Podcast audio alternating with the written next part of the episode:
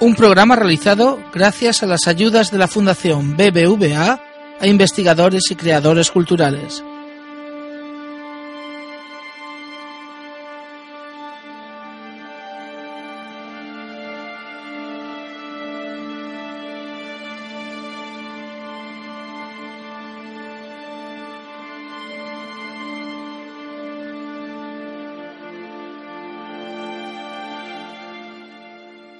He estado meditando cómo cerrar esta serie de podcasts, cómo completar estos 15 días dignamente, sin caer en la redundancia.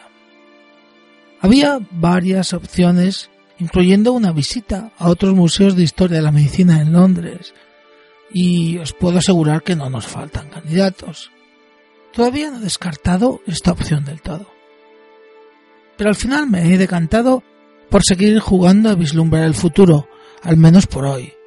Así que me he visto de pitonisa, enciendo el incienso, saco la bola de cristal y las cartas de tarot y empezamos. Bienvenidos al duodécimo programa de 15 días en la Welcome Library.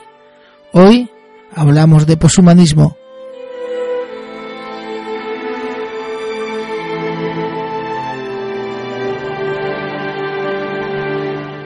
Este es un tema que ya traté en el hermano mayor de este podcast, Humanidad Caníbal. Para los que no lo conozcáis, se trata de un podcast mensual dedicado a las nuevas humanidades, nacido como complemento a un curso de extensión universitaria, pero que ha adquirido vida propia. Allí hablamos acerca del libro de Rossi Braidotti, Lo poshumano, y no es mala forma de empezar, la verdad, si no sabes nada de poshumanismo. Pero para esto, casi mejor que visitéis el capítulo tercero de Humanidad Caníbal. Para los que no conozcáis qué es el poshumanismo, haremos aquí una breve introducción. Lo primero que tenemos que decir es que se trata de un movimiento post-postmoderno, es decir, asume una parte de la crítica postmoderna, pero también asume que ese momento ha pasado, que ahora estamos en otro momento. La parte que queda es tal vez la que sea, desde mi punto de vista, la más potente de, de la crítica postmoderna. La crítica a una cierta idea de que es ser humano. Beben para ello del feminismo y el pensamiento poscolonial de los años 80 y 90 para poner en jaque esa idea del ser humano, hombre blanco en perfectas condiciones de salud, en la que se basa todo un sistema heteropatriarcal, pero también antropocéntrico, en tanto que desprecia al resto de especies. El pensamiento poshumano disgrega esta idea de hombre, la hace más compleja, la disuelve y empieza a, a, a plantear su vigencia y con ella la de todo un sistema político y de conocimiento. Un sistema que hemos llamado moderno, ilustrado. Otras de, otra de las bases del poshumanismo de Braidotti es la ecofilosofía de Lesiana, en otros casos se parte de posturas similares y muy relacionadas con la propuesta del filósofo francés que apuestan por lo que se ha dado en llamar nuevo materialismo. En ambos casos, con todos los matices que consideremos necesarios, lo que se multiplica es la capacidad de entidades con agencia. Las implicaciones filosóficas de este movimiento son evidentes, pero ¿qué interés puede tener esta postura filosófica para los historiadores de la medicina?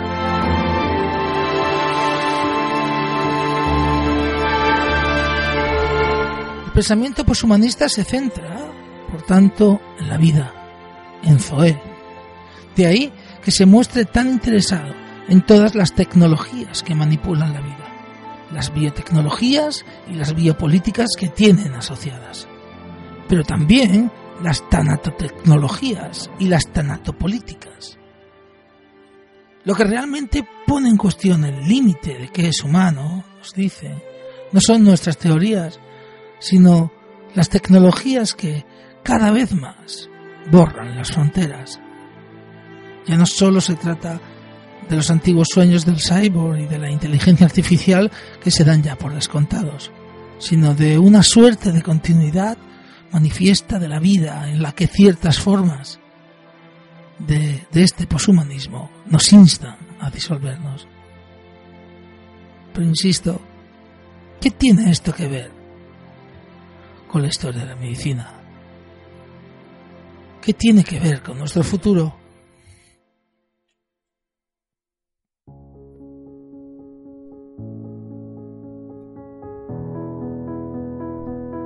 En 1940, Henry Sigris, considerado el padre de la historia social de la medicina, leía un discurso en frente de la California Academy of Medicine San Francisco, en el que delineaba su idea de cómo debía ser la historia de la medicina. Lo que me gustaría señalar aquí es que este modelo se basaba de forma explícita, porque así lo reconoce y lo indica, en una cierta concepción de qué es o debe ser la medicina, una relación entre el médico y el paciente o la sociedad. La historia de medicina, nos dice Sigris, tiene que ser la historia de esta relación.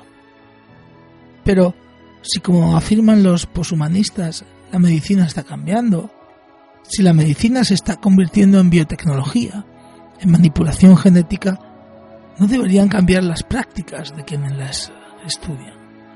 No deberían cambiar nuestras historias. El poshumanismo reclama una historia de las bio y las tanatotecnologías, de las bio y las tanatopolíticas, una historia de los drones y de su capacidad de matar, por poner un ejemplo fácil. Una historia que ya no sería humana ni humanista. Una historia poshumana, la ecohistoria, la big history, pero también los disability studies, la historia militar, la bioética.